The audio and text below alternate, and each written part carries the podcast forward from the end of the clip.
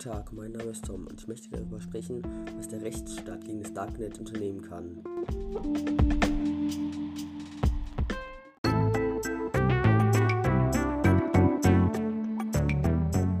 Erst einmal müssen das Darknet ein bisschen besser verstehen. Das Darknet gehört zum World Wide Web mit dem Deep Web und dem Surface Web.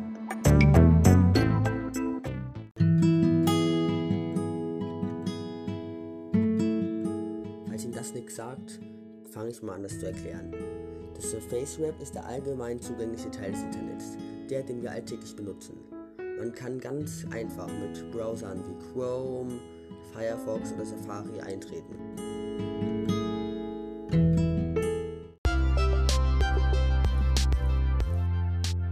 Das Surface Web ist auch nur ein winziger Teil des ganzen Internets.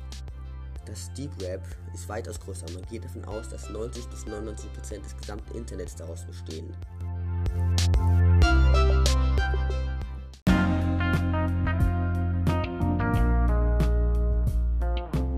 Web werden Daten wie Firmendatenbanken, Online-Speicher oder Streaming-Server und noch andere nicht für jeden zugängliche Daten gespeichert.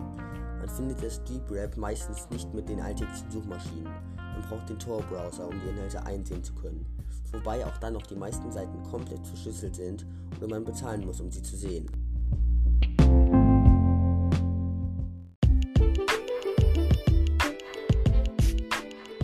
Häufig ist man im Deep Web ohne es zu wissen. Zum Beispiel, wenn man Passwort und Benutzernamen eingeben muss, um Inhalte einzusehen und Funktionen freizuschalten.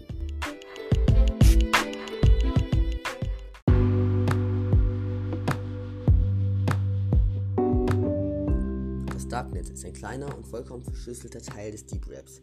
Im Darknet braucht man eine genaue URL-Adresse, um auf die gewünschte Website zu kommen.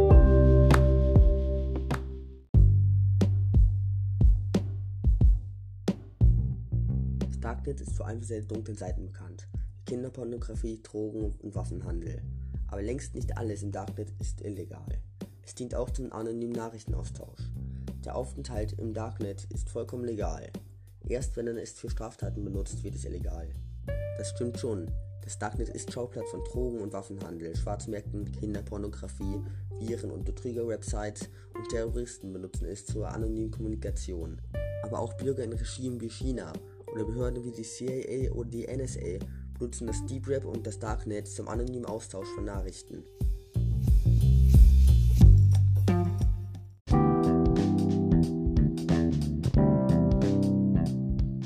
Was kann der Staat jetzt gegen das Darknet unternehmen? Es ist äußerst schwierig, die illegalen Machenschaften im Darknet zu unterbinden, da jeder Nutzer anonym ist und meistens ein VPN aktiviert hat. Man muss auch erstmal an die Adressen der gesuchten Websites herankommen. Das wird dadurch erschwert, dass diese sich andauernd ändern.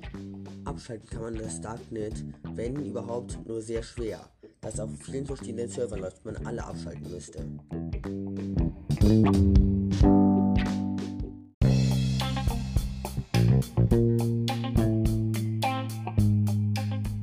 Gibt allerdings die Option, Undercover-Ermittler Kontakt zu Leuten aufnehmen zu lassen, die einen Zugriff zum Darknet haben.